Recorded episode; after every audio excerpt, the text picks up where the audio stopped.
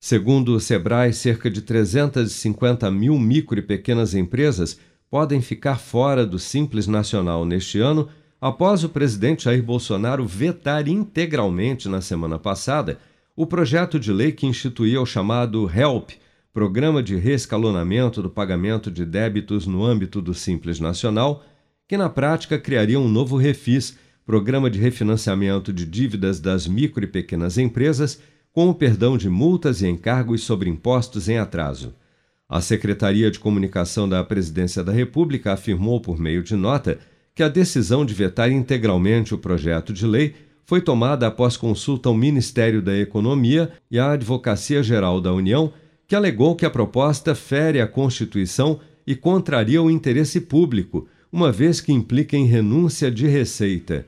Ainda segundo a justificativa do veto, sem uma compensação financeira, o texto fere a lei de responsabilidade fiscal, podendo ensejar um processo de impeachment de Bolsonaro. Mas para o presidente da Frente Parlamentar do Empreendedorismo e relator do projeto do Refis na Câmara, deputado Marco Bertaioli, do PSD de São Paulo, que articula a derrubada do veto no Congresso, o parcelamento dos impostos é a única saída para que as pequenas empresas possam recuperar as suas contas após a pandemia. O Refis é a oportunidade que todas as pequenas empresas brasileiras, que são os maiores geradores de empregos do nosso país, têm para organizar o seu orçamento, para fazer um planejamento do pagamento dos impostos que ficaram atrasados, acumulados durante esses dois anos de pandemia.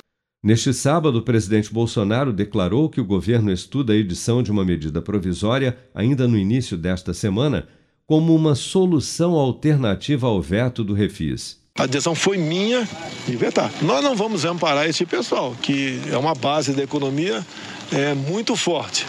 Então eles serão atendidos, pode ter certeza. Que nós vamos buscar uma alternativa para segunda-feira, também entender, terça no máximo.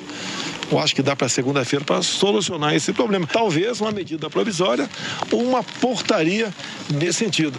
Para o presidente do Sebrae, Carlos Melles, o refis hoje é questão de vida ou morte não só para as 350 mil empresas que já estão inadimplentes no pagamento de impostos, mas para milhares de outras empresas do país que também devem precisar do refinanciamento neste ano ante o avanço da inflação e da alta dos juros.